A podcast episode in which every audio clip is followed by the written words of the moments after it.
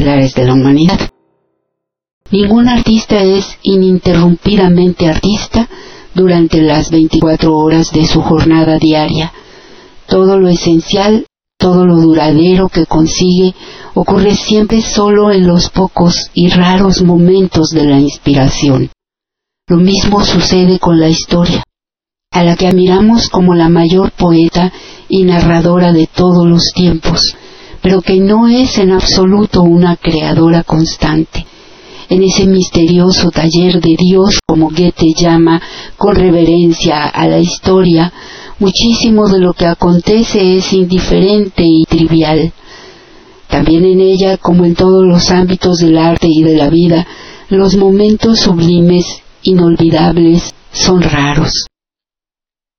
Por lo general, en su calidad de cronista indiferente y tenaz, se limita a enlazar un eslabón con otro, un hecho con otro, en esa gigantesca cadena que se extiende a lo largo de miles de años, porque todo momento crítico requiere un tiempo de preparación, todo auténtico acontecimiento un desarrollo. En un pueblo siempre ha de haber millones de seres humanos para que entre ellos haga su aparición un genio. En el mundo siempre han de transcurrir millones de horas superfluas antes de que surja un momento estelar de la humanidad. Pero cuando en el arte nace un genio, éste perdura a través de los tiempos. Tal momento estelar viene a marcar una dirección durante décadas y siglos. Del mismo modo que en la punta de un pararrayos se concentra la electricidad de toda la atmósfera, así también se acumula una inmensa cantidad de acontecimientos en un reducidísimo espacio de tiempo. Lo que por lo general transcurre apaciblemente de modo sucesivo o paralelo se comprime en un único instante que todo lo determina y todo lo decide. Un solo sí, un solo no, un demasiado pronto o un demasiado tarde hacen irrevocable ese momento para cientos de generaciones y determina la vida de un individuo, de un pueblo e incluso el destino de toda la humanidad. Tales momentos dramáticamente concentrados, preñados de fatalidad, en los que una decisión destinada a persistir en el tiempo está comprimida en una única fecha, una única hora y a menudo en un solo minuto son raros en la vida de un individuo y raros en el transcurso de la historia. Trato aquí de evocar algunos de esos momentos estelares. Los he llamado así porque brillantes e inalterables resplandecen como estrellas en la noche de la caducidad. En ningún caso ha habido el intento de desdibujar o intensificar mediante la propia invención la íntima verdad de los acontecimientos exteriores o interiores. Porque la historia, en esos sublimes instantes en los que configura a la perfección, no necesita una mano que le preste ayuda donde actúa como poeta, como dramaturga. Ningún escritor debe tratar de superarla. No sé el criterio que siguió para escoger justamente estos momentos históricos, estos momentos que él llamó estelares de la humanidad, como él mismo lo describe, pero creo que a nosotros también nos ha tocado vivir momentos estelares de la humanidad.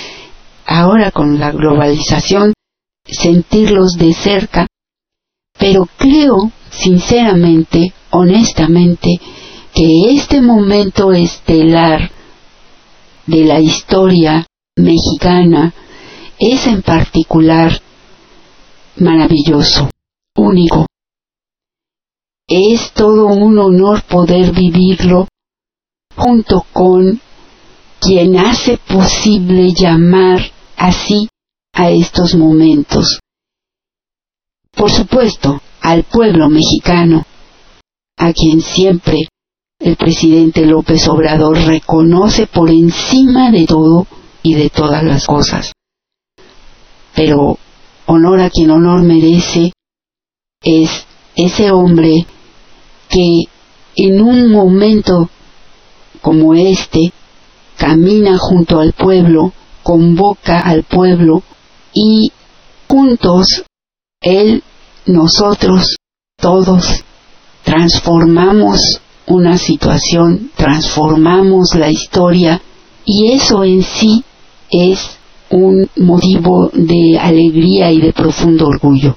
Más allá de lo que puedan pensar otros, nos ha tocado compartir estos momentos estelares que vive la humanidad, en particular nuestro país, junto con ese hombre capaz de convocar las ansias de cambio, de transformación, de democracia. Ese hombre que renuncia a muchas otras cosas en aras de entregarse en cuerpo y alma a la transformación y que es insultado, humillado, ridiculizado. Yo he tenido, como muchos de ustedes quizá, esa inquietud en momentos como los que vivimos acerca de lo que hace nuestro querido presidente. Como jurista a veces siento que es necesario aplicar la ley con todo su peso, sin embargo, es más difícil actuar como el presidente. Él lo está haciendo que imponer el poder, el poder del Estado, de las leyes, y en cambio actuar de manera en que lo haría en efecto un demócrata, que además espera mucho del pueblo que lo sigue y al que él sigue, porque al final de cuentas queda en nosotros, en la gente, la verdadera decisión de transformar de continuar o no, de hacer o no posibles los cambios. ¿Por qué hemos de dejar en un puñado de notables siempre los destinos de nuestra humanidad? Ya sabemos cómo, conocemos el camino. Es cierto que estos grandes líderes, que estos grandes estadistas no se dan todos los días lo dice claramente Stefan Zweig, no es algo que ocurra todo el tiempo. Nadie es genio las 24 horas, nadie es capaz de tener todo el tiempo esos estallidos de genialidad.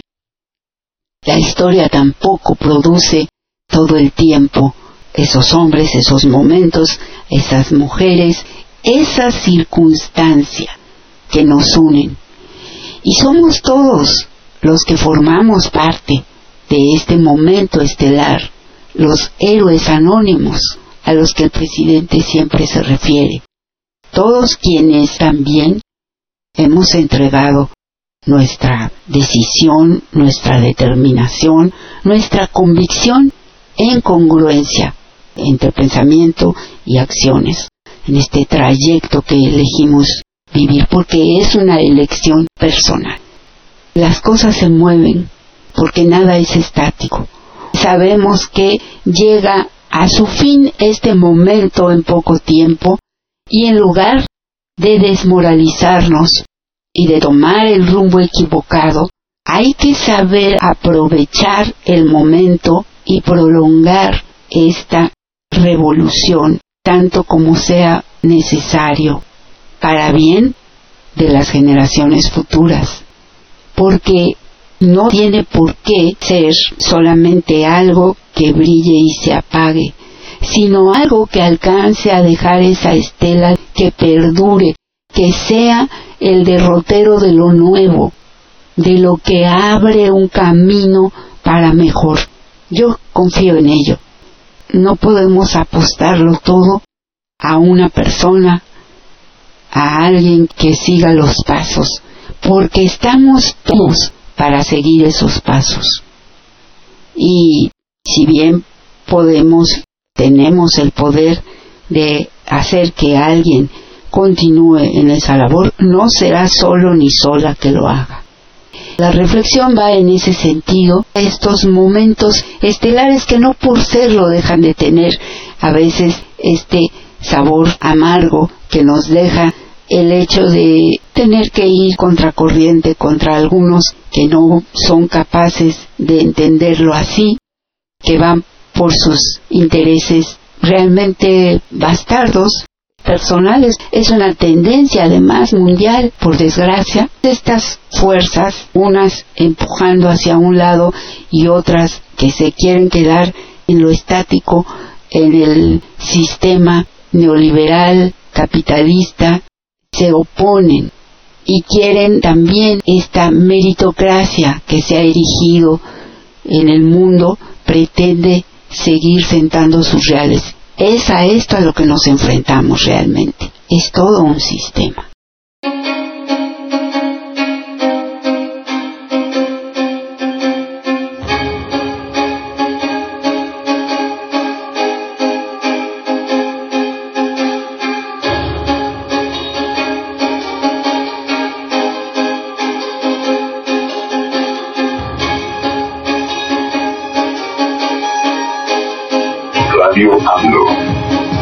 La izquierda se levanta. Estamos en... Del caos al cosmos. Estamos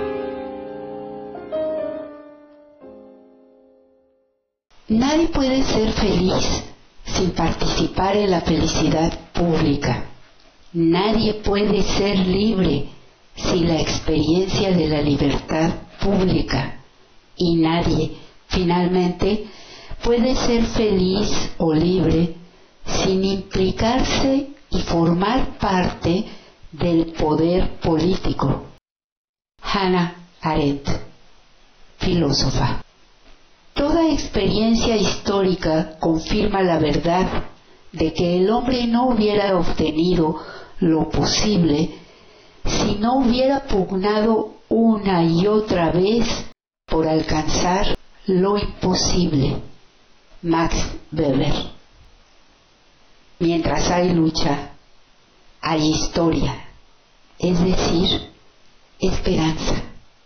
Pierre Bourdieu.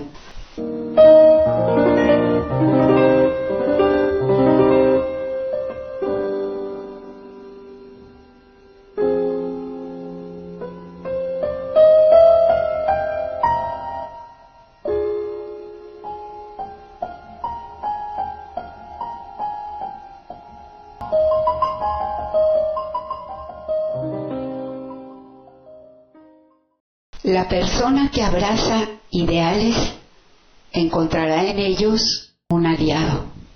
La persona que hace valer la justicia encontrará en ella una amiga. La persona que protege a la gente descubrirá que ella está de su lado. Daisaku Ikeda, filósofo, poeta, humanista.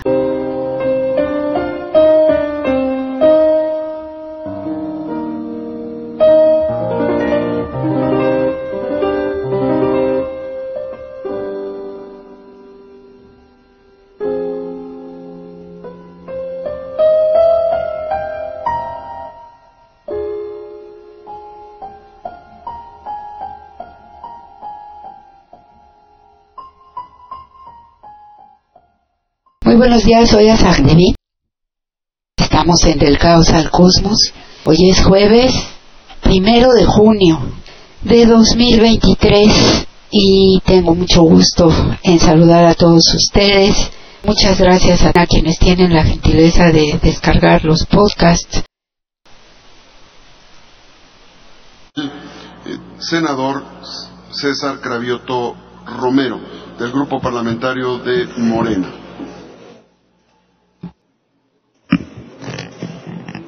A la oposición en este país no les basta que Claudia González les diga qué hacer en estrategias políticas, no les basta traer a estrategas de Vox para que les diga qué ideología manejar, sino que ahora les truena el dedo un juez y ahí están ahí están haciendo lo que el juez les dice, pero rapidito, rapidito, no se me tarden mucho porque los, los amonesto, les pongo una multa.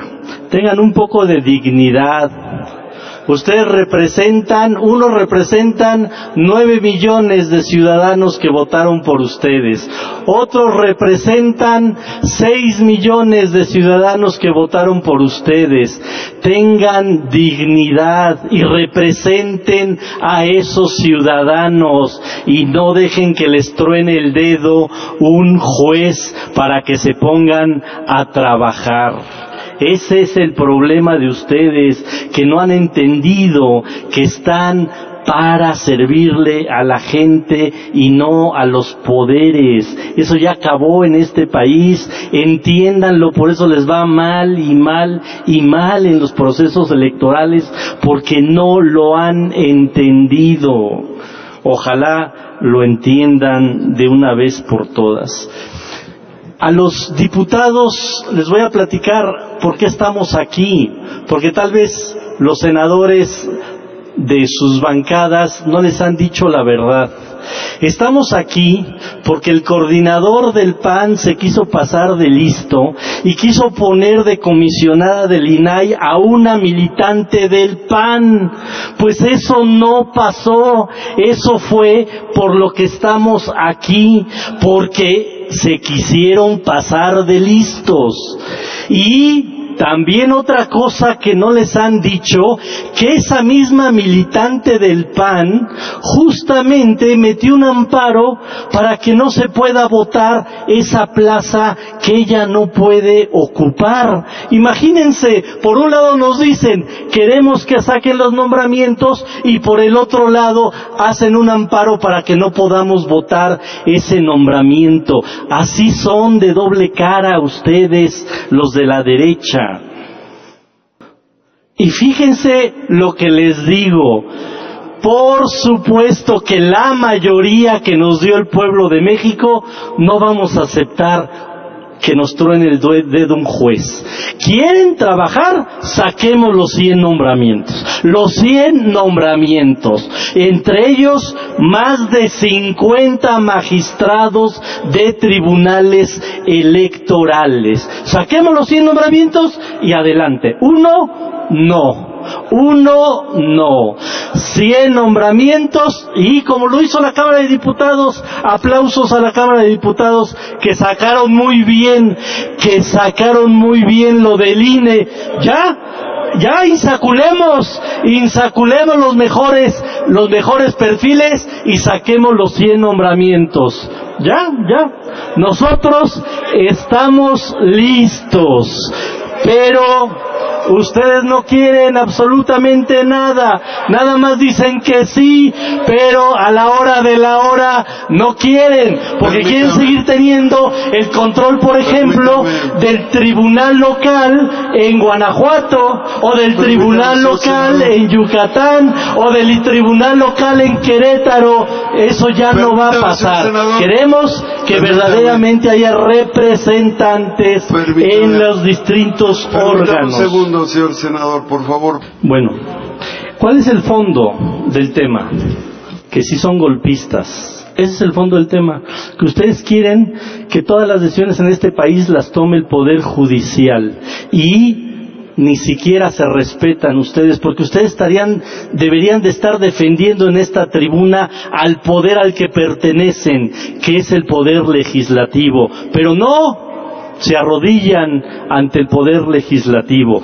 Y tan son golpistas y tan lo que quieren que el poder judicial tome todas las decisiones en este país, que voy a leer el punto de acuerdo que metieron y que después retiraron punto de acuerdo. Primero, la Comisión Permanente del Congreso de la Unión exhorta respetuosamente a la Suprema Corte de Justicia de la Nación a iniciar el procedimiento dispuesto por el último párrafo del artículo 105 y segundo párrafo de la fracción 16 del artículo 107 de la Constitución para destituir de su encargo al presidente de la República, Andrés Manuel López Obrador, al secretario de Gobernación, Adán Augusto López, al secretario de la Defensa Luis Crescencio Sandoval, al secretario de Marina Raúl Ojeda Durán por desacato judicial en los términos del considerando de este acuerdo. Segundo,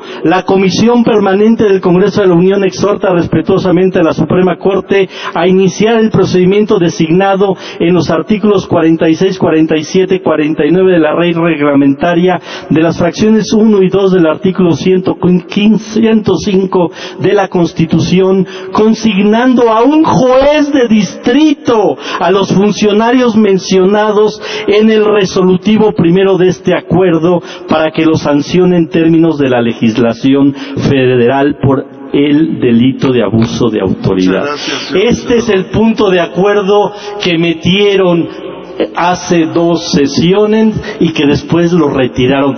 Esto es lo que quieren, esto es lo que sueñan, esto es lo que deliran todos los días y todas sus noches, de que haya un golpe del poder judicial al poder constituido democráticamente por 30 millones de votos. Pero no lo van a lograr porque aquí hay bancadas patrióticas que vamos a defender la democracia de este país y el orden constitucional de este país. Cravioto ya al final lo estaban apurando. Pero lo que dijo es muy interesante porque es verdad que todo el tiempo están tratando de fastidiar al presidente de la República y a la gente más allegada a él. Eso es a lo que se dedica esta oposición mediocre. No legislan, no son capaces de llegar a acuerdos, de negociar, lo único que hacen es estar atacando al presidente de la República.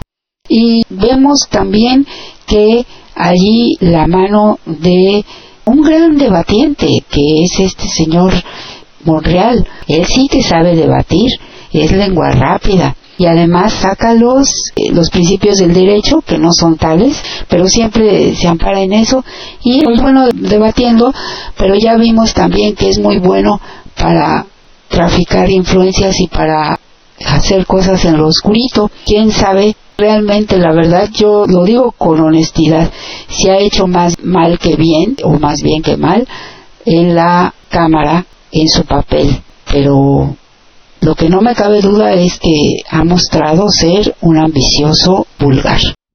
Esta Suprema Corte de Justicia de la Nación es espuria, porque el espuriato se alcanza no solo por llegar tramposamente, sino cuando pierde legitimidad, cuando se entrega al vicio, a la corrupción, a ejercer el poder en favor de un grupo. Eso es lo que está haciendo esta Suprema Corte de Mentiras y de Injusticia. Este perjudicial, porque eso es en lo que se ha erigido con más cinismo que nunca, o que siempre. Y resulta que es notorio que están protegiendo esos secretos sucios por algo, están liberando a toda esta gente que en este régimen, bueno, que ya desde antes estaban en prisión como abarca y que además en este régimen se ha investigado y se ha encontrado culpable y se le han retenido cuentas, eh, dinero como a la esposa de García Luna o a Rosario Robles quien pretendía huir del país y que la corta decide que es inocente palomita blanca y la deja ir y hace a muchos. Entonces esto quiere decir que se confabulan para mantener la secrecía, la humerta que se da en las mafias. Pero Fabricio hace toda esta disección de las palabras que les gusta usar, como son faltos de imaginación de por sí, siempre plagian todo. Ya ven que hasta ponían esa canción del pueblo unido, jamás será vencido, el colmo. Pero también gritan, fue el Estado, es el Estado, y ese tipo de cosas. Pero Ahora esta frasecita de no se toca, el INE no se toca, la corta no se toca, el INAI no se toca, los corruptos no se tocan.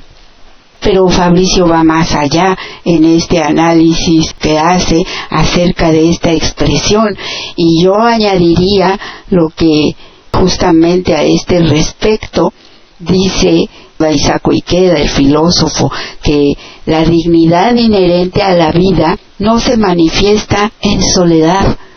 Por el contrario, es a través de nuestro contacto activo con otras personas, cuando su naturaleza única e irreemplazable se torna manifiesta. Al mismo tiempo, la determinación de proteger esa dignidad contra cualquier atropello engalana y brinda esplendor a nuestra propia vida. Es decir, es en contacto con los otros, cómo podemos explayar nuestra humanidad. Y una de estas cosas es el decir, no se toca, déjenme solo, déjenme en paz, no se acerquen, que no haya contacto.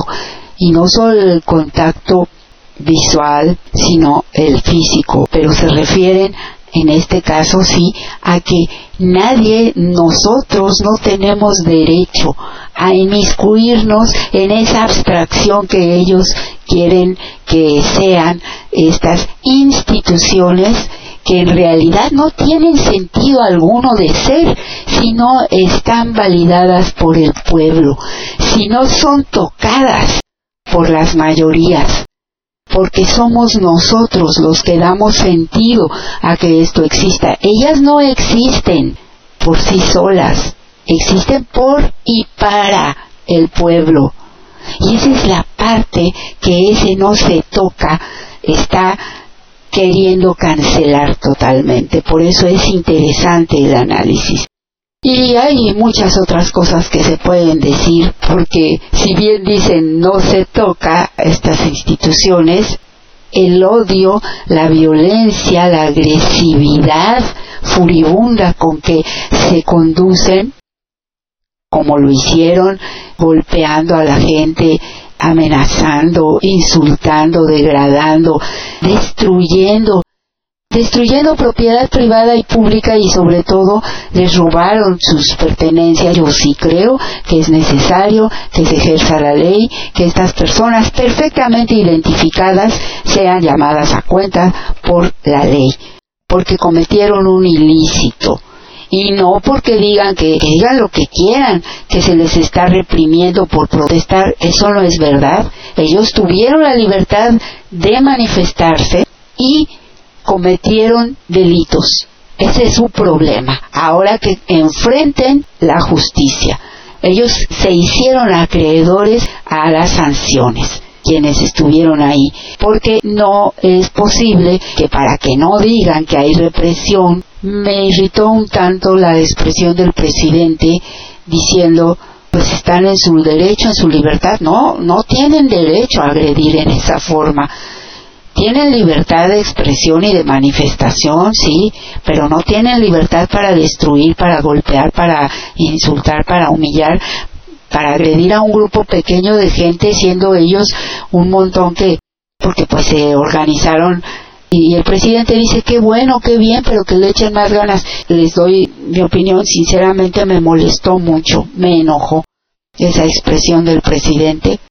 Entiendo ahora bien por qué lo hace, por qué lo dice, pero sinceramente en ese momento uno empatiza con la pena, con el dolor, con la angustia de quienes estuvieron ahí siendo víctimas de esto, pero que además que ellos llevan sus propios recursos, yo ya lo he vivido, ya lo hemos visto de cerca. A le han quitado sus cosas, o equipo y cosas que la gente lleva y se lo quitan, te quitan la carpa, te quitan lo que llevas. Eso lo hemos pasado muchas veces, pero no había autoridades que nos protegieran. Ahora las hay. De plano no. Aparte de eso, sí, tiene razón el presidente. Hay que resistir. Sí, hay que resistir, pero ellos tienen que aplicar la ley. Son dos cosas. Pero sí hay que saber resistir y hay que volverse a organizar, volver a protestar y ser muchos y demostrarles que ni en eso nos superan. Me parece que se ha relajado un tanto esta disputa por la calle por dos razones, por varias, pero yo distingo dos aquí. Una es esta de evitar la confrontación, porque sabemos que hay provocadores y que van a intentar desacreditar, como siempre lo hacen, todo lo que venga de parte del pueblo de la gente organizada, que lo hemos hecho desde siempre, no de ahora.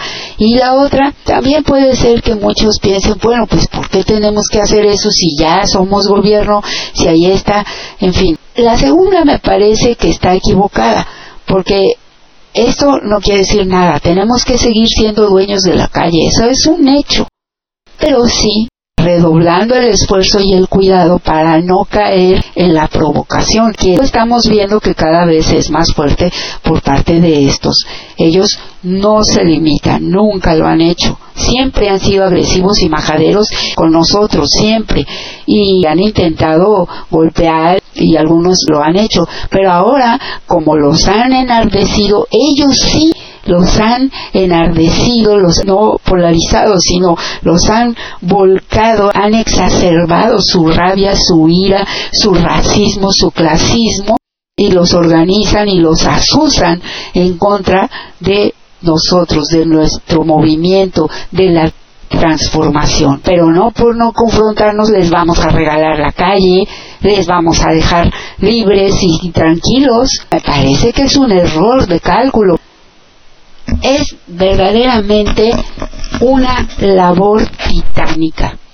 Esta canción, las letras son muy bonitas, se ve, se trasluce el cariño con que lo hacen por el presidente. Vamos a escucharla. El corrido de AMLO, Amor con Amor se paga. Civil pacífica. A ver, ¿quién se cansa primero?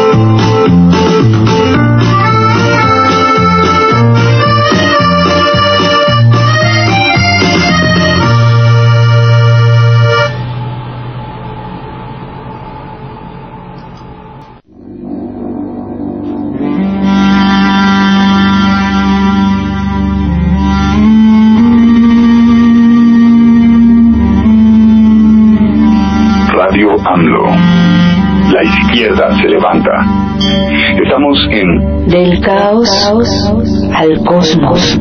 con Azarte.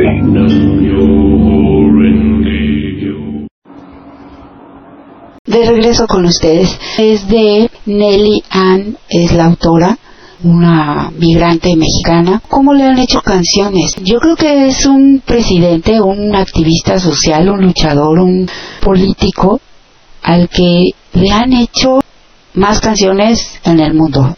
No creo que haya otro que le hayan hecho tantas canciones, tantas cosas que reconocimientos de este tipo. Es increíble.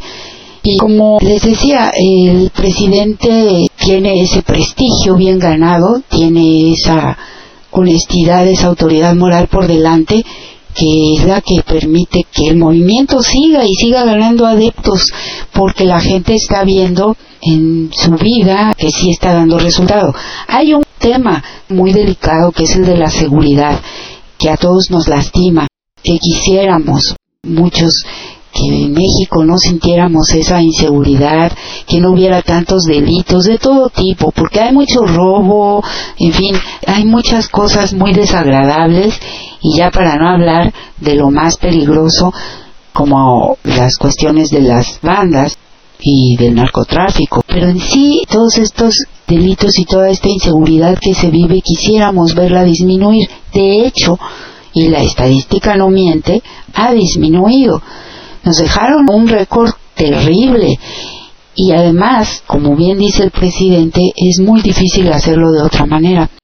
Hace poco en una conferencia matutina le inquirían sobre qué opinaba, qué pensaba que haría él respecto a lo que hoy está haciendo Bukele en El Salvador y que tiene las cárceles llenas y que, ah, pero que en un año ha bajado no sé a cuánto decían, no sé si la mitad o menos o, o más, no sé, los delitos.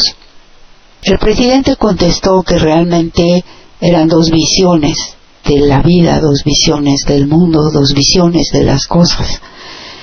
Eso irrita a muchos porque no entienden que el presidente no va a decir, ah, sí, pues está bien y yo lo hago de otra forma, o está mal.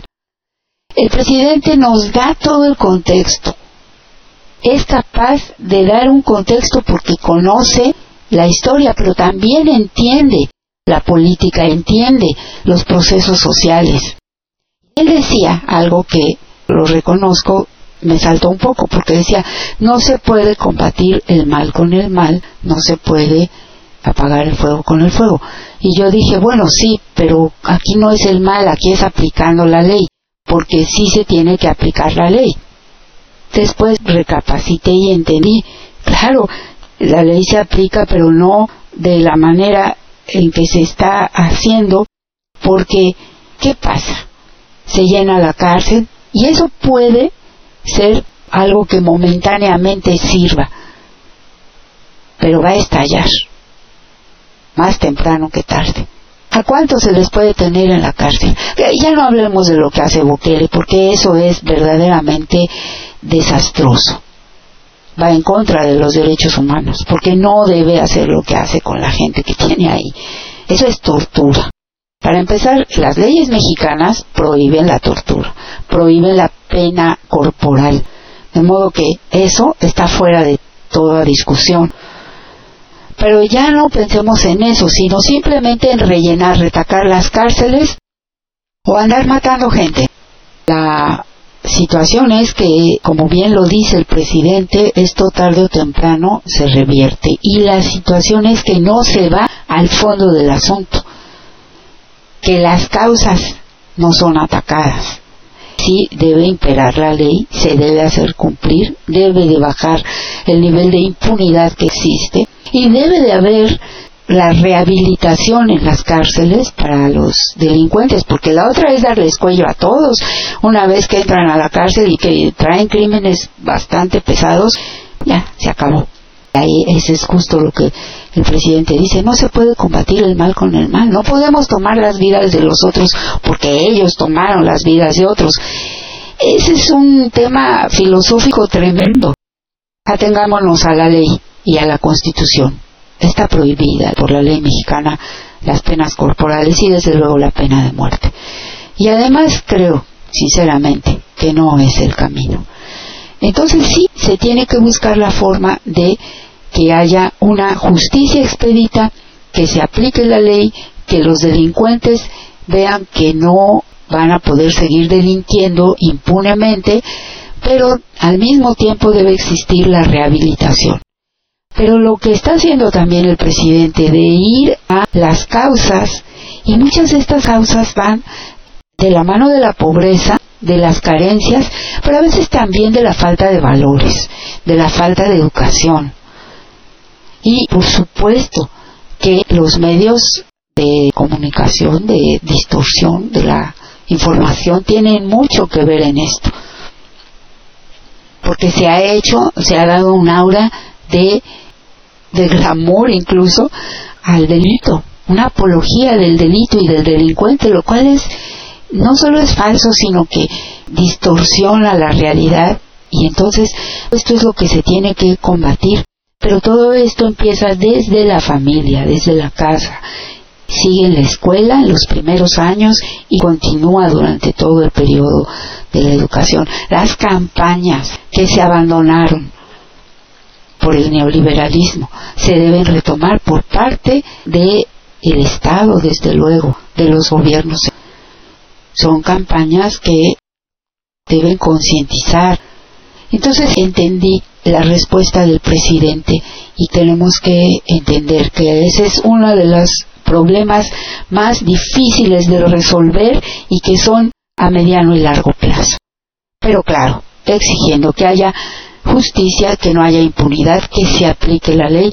La, cuestión es que hoy estamos también luchando con este sistema corrupto, con este sistema judicial corrupto y con esta Suprema Corte que definitivamente no está en su mira hacer justicia, sino repartir prebendas, repartirse ellos lo que ellos llaman justicia para beneficio de ese puñado de gente que creen que son los dueños del país, que tienen todo el derecho del mundo. Para ellos no existe el pueblo, no existe la gente. Las cárceles sí llenas de gente pobre y los verdaderos delincuentes, como dice el presidente, los delincuentes de cuello blanco y muchos otros, felices y tranquilos. Eso también es causa de que haya la pérdida de valores, porque la gente sin educación o sin conciencia, sin oportunidades en la vida, piensa, pues si esto hay, porque yo no? Si aquí el que tiene más saliva traga más pinole. Así no es. Esa es la cuestión. Revertir eso desde la raíz. Y no es fácil. No es fácil, pero eso sí es perdurable. Eso sí va a llevar a otro nivel, no solo de conciencia, sino de vida. Aquí, por ejemplo, en Estados Unidos, la gente cumple con la ley porque así le va, si no cumple. También eso es que no es que sean mejores, ni más buenos, ni con más valores, por desgracia, no es así. Pero también hay una cuestión de educación, de hábito. Y eso es más notorio en países, ciertos países de Europa y en países de Oriente donde la gente tiene un concepto de la vida, del honor, que les permite vivir tranquilamente sin tanto crimen, porque hay mucha seguridad, como en Japón, como en Corea, porque tienen otra perspectiva de la vida, esa es la verdad. Pero es importante que esa educación que nosotros tenemos, ese bagaje cultural que trae nuestra gente, por ejemplo, el presidente se refiere siempre a la gente de las comunidades indígenas, de los pueblos originarios, de los pueblos campesinos, que no es gente mala, al contrario, pero que también requieren atención, educación, para que también desde ahí se comience a educar a toda la gente. Esto va a tomar tiempo, entender, como lo dijo en su momento Rosa Isela, la secretaria de Seguridad, venimos a construir la paz, no a hacer la guerra. Ese es un concepto muy profundo, pero Eso es mucho mejor a lo que está haciendo el presidente de El Salvador. Eso es una bomba de tiempo. Eso va en contra de los derechos humanos, es inhumano, no es correcto, no es éticamente correcto y lleva a más problemas a la larga. Ahí está, la historia es implacable, ya veremos. Voy a hacer una breve pausa nuevamente. Vamos a escuchar la otra musiquita, pero está muy buena la letra, así que aquí se las dejo otra más de estas homenajes, reconocimientos que le hacen al presidente López Obrador. Aquí va.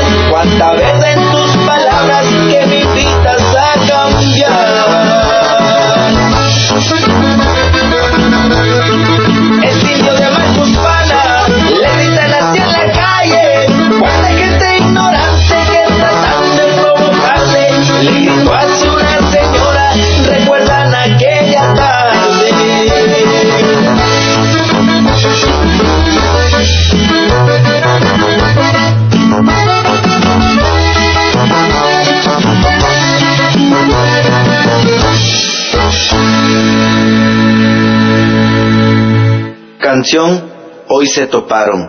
Compositor Frank Rocky. Otro migrante que le compuso su canción al presidente.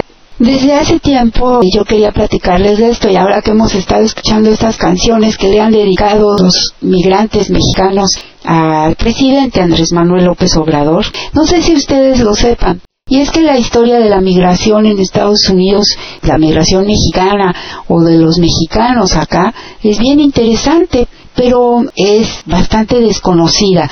Yo ahora vivo en Arizona, entonces me interesó y desde hace tiempo lo supe y siempre quise compartirlo con ustedes. Se dice que el primer político el primer senador, el primer gobernador de Arizona mexicano, pero en realidad ya hubo uno hace tiempo. Y es bien interesante su historia. El presidente López Obrador decía, si somos millones de mexicanos en Estados Unidos, la verdad es que más allá del número exacto, lo que es un hecho es que son mucho más mexicanos migrantes que de otro país latinoamericano. Los hindúes, los chinos y eso son muchos. Bueno, orientales más bien, perdón, porque no solo vienen de China, vienen de Vietnam, de muchas partes, pero los hindúes ahora mismo están creo que ya son más que los chinos y están inundando el, mundo con su migración. En Estados Unidos hay muchísimos. Pero de la migración latina, los mexicanos son la mayoría, muchos más, por cierto, que los cubanos, como bien dice el presidente. Y sin embargo, políticamente tienen más peso los cubanos. El, presidente decía, ¿por qué? Y ya es hora que haya más políticos mexicanos o de ascendencia mexicana, pero sobre todo que realmente conserven ese acervo cultural mexicano y aun cuando ellos hayan nacido acá o sean segunda generación o tercera o hayan venido muy pequeños, en fin, la cuestión es que no pierdan ese nexo para que también incidan de manera positiva, porque además son países vecinos. Raúl Héctor Castro fue un migrante mexicano que gobernó Arizona y fue una persona interesante porque él fue parte del Partido Demócrata y contendió por la gubernatura de Arizona en 1970 por primera vez, pero lo venció a este sonorense porque él venía de Sonora, de Caborca me parece, fue vencido por el republicano Williams para la comunidad mexicana en Estados Unidos, Raúl Héctor Castro es un símbolo, pues fue el primer migrante latino que gobernó un estado acá en Estados Unidos de Norteamérica cuando en los setentas logra ganar. Nació en Cananea en Caborca y a los 10 años se mudó a Estados Unidos con su familia pero cuando falleció su padre con tal de salir adelante hizo todo lo que pudo y eso fue lo que lo llevó muy lejos, más de lo que él pudo haber pensado quizá. Él hizo muchos trabajos, así como lo hacen muchos mexicanos en Estados Unidos, pues le hacía de todo. Luego ingresó a la escuela para prepararse y poder alcanzar los sueños que tenía. Gracias a eso pudo regresar a México y fue parte del consulado de Agua Prieta y eso lo forjó dentro del servicio exterior y también así se preparó como diplomático. En 1949 continuó preparándose y otra vez viajó a Estados Unidos para estudiar en el Colegio de Leyes de la Universidad de Arizona y se graduó como doctor en Derecho. Luego ejerció, se convirtió en juez, logró ser nombrado embajador de Estados Unidos en El Salvador por el presidente Lyndon B. Johnson y luego fue nombrado embajador de Estados Unidos en Bolivia. Finalmente, ya como parte del Partido Demócrata y siendo él un especialista en derecho con gran experiencia diplomática además y con mucho reconocimiento en Arizona, contendió por la gubernatura en 1970. Pero como les digo, fue derrotado, entonces él continuó con el sueño de gobernar alguna vez Arizona, el estado en el que vivió, al que llegó de México, y entonces volvió a postularse en 1974 por el mismo Partido Demócrata y logró su sueño. Además, la comunidad política y de migrantes latinos en Arizona lo apoyaron y ganó la elección. Y fue el primer migrante mexicano en ser gobernador al ganar Arizona. Pero nada más estuvo gobernando de 1975 a 1977 porque le encomendaron como parte del gobierno de Estados Unidos ser embajador en Argentina pero la carrera, los logros que tuvo él en su gestión como gobernador fue un símbolo no solo para la comunidad mexicana, sino para la comunidad migrante latina en Estados Unidos, principalmente en Arizona. Arizona hoy es un estado muy conservador, la verdad, siempre ha sido republicano durante mucho tiempo, apenas ahora volvió a ganar una gobernadora demócrata, pero estos demócratas quién sabe, ya no responden a, a lo que realmente se esperaría de un partido liberal, demócrata. Pero en este inter, todo lo que hizo este gobernador de Arizona, Raúl Héctor Castro, sonorense, ¿por qué? A mí me intrigó por qué tan poco tiempo gobernó. Sí, se fue de embajador a Argentina representando al gobierno de los Estados Unidos de Norteamérica, pero pues hizo muchas cosas para los migrantes y a mí me queda la sensación después de lo que leí de que les estorbaba un poco, de que fue demasiado. Se cuenta la anécdota de que hubo una vez que agentes de la patrulla fronteriza le ordenaron a un anciano mostrar sus documentos y resulta que se van topando con un personaje que no esperaban. Si bien nacido en México, había sido gobernador de Arizona, de los Estados Unidos de Norteamérica. Los de la patrulla fronteriza que estaban ahí en un puesto de control le pidieron a una conductora de un automóvil, imagínense a 37 y pico grados, hemos llegado a estar a 47 el año pasado. A bordo iba este hombre hispano mayor, iba trajeado impecablemente, y les pidieron que salieran del vehículo, les pidieron sus documentos de identidad y que demostraron que sí, era un inmigrante mexicano y estaba cumpliendo 96 años el día que lo detuvieron estos mensos. Ana Joan, una amiga de toda la vida, lo llevaba a una celebración en Tucson y les dijo a los agentes, les suplicó, pero sin éxito alguno, que le permitieran darle al hombre un poco de agua. Pues imagínense un anciano y en ese calor. Y les decía que era un exgobernador de Arizona y no le hacían caso. Pues esa es una de las anécdotas. Me quiero despedir con esto que le dedico al presidente López Obrador. El filósofo Daisaku Ikeda ha sostenido diálogos con mucha gente a lo largo de su vida. Hoy ya él también, un hombre de noventa y tantos años. En su tiempo se entrevistó con Mikhail Gorbachev justamente en los momentos en los que se llevaba a cabo la perestroika y todo esto. Gorbachev fue invitado por el doctor Ikeda a Japón, él se entrevistó también en Moscú con él, conoció al escritor Aymatov muy cercano. El presidente Gorbachev y trabaron una sincera amistad ellos dos, el doctor Ikeda y el presidente Gorbachev. Y sus esposas también, Raisa y la esposa, la señora esposa Kaneko Ikeda y del doctor Ikeda. Ellos se conocieron bien, incluso tuvieron un diálogo que ha sido publicado, pero Aymatov fue quien le platicó esta anécdota que yo quiero comentarles a él acerca de los ataques que recibió en su momento Gorbachev y que aún hoy día sigue siendo incomprendido, ridiculizado y atacado enormemente por haber sido el hombre que decidió democratizar. Nunca juró, nunca, del socialismo, pero sí pensó que había que dar las libertades y la gente escogió. Y lo que pasó después es una consecuencia de situaciones que no estaban en la mano de él. Sin embargo, fue advertido y sabía lo que hacía.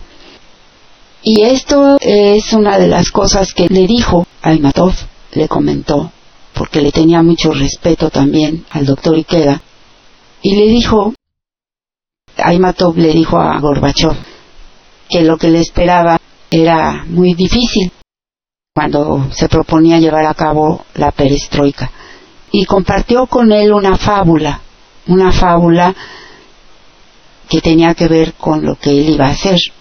Le dijo que un profeta un día visitó a un importante señor a quien le preguntó, ¿es verdad que en su afán de ver feliz a sus súbditos está pensando en conceder una libertad e igualdad absolutas? Es cierto, le respondió el noble. Entonces el profeta le hizo una predicción. Pues entonces ante usted hay dos caminos, dos destinos, dos posibilidades. ¿Verá cuál de ellos escogerá? Uno de los caminos que el profeta le señaló al noble era el de gobernar con rigor y consolidar el poder de su trono. Si él hacía esa elección como heredero de la corona, se le concedería una fuerza incalculable y gozaría de los privilegios y pleitesías que acompañan a esta posición. La otra posibilidad era otorgar a los súbditos libertad. Esto, sin embargo, implicaba transitar una difícil ruta llena de espinas. ¿Por qué? El profeta explicó, pues porque las personas que recibirán esa libertad le devolverán a cambio una oscura ingratitud. Y continuó.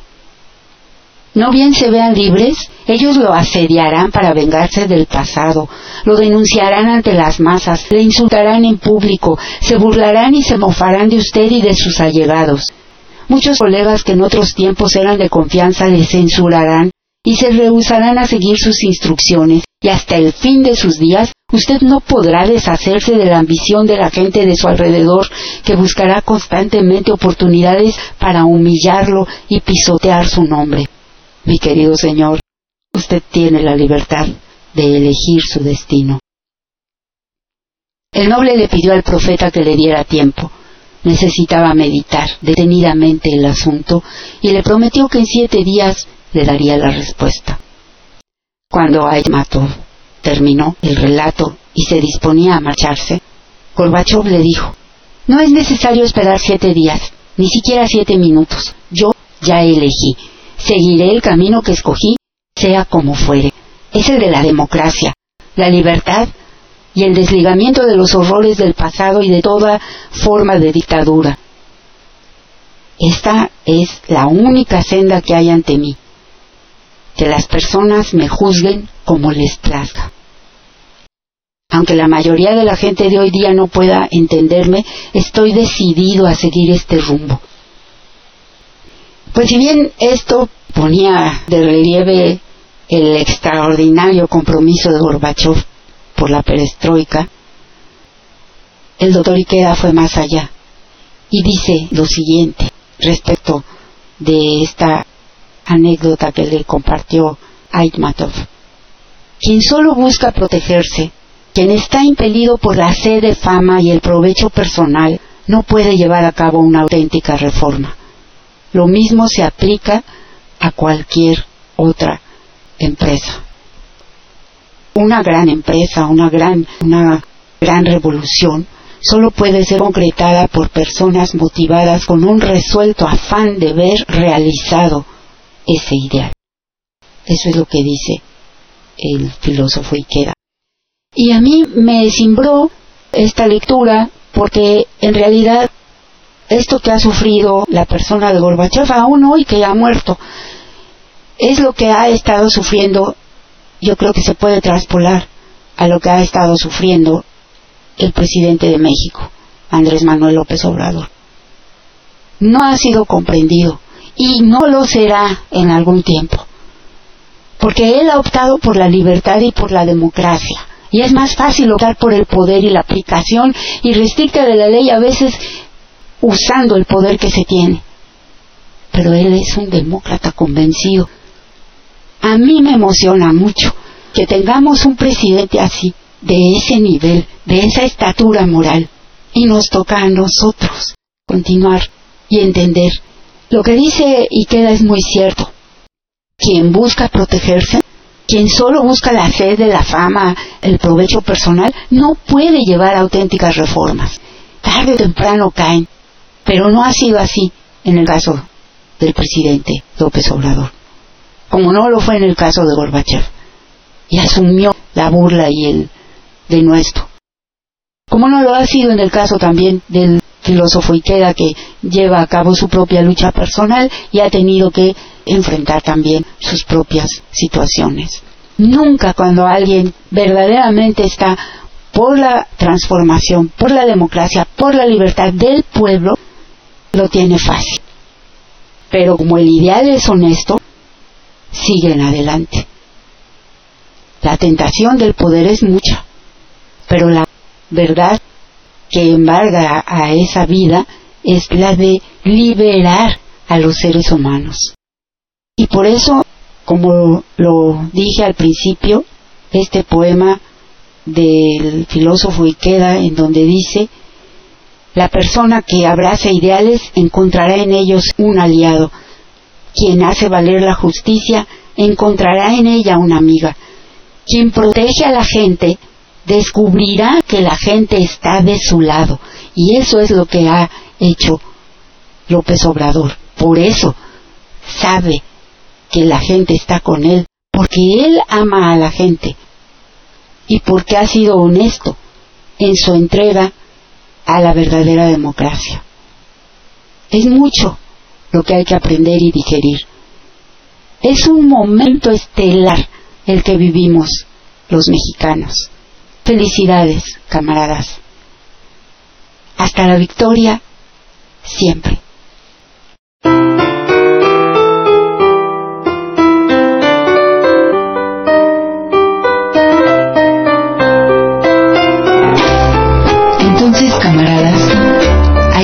Revolucionar ahora. Pero apúrense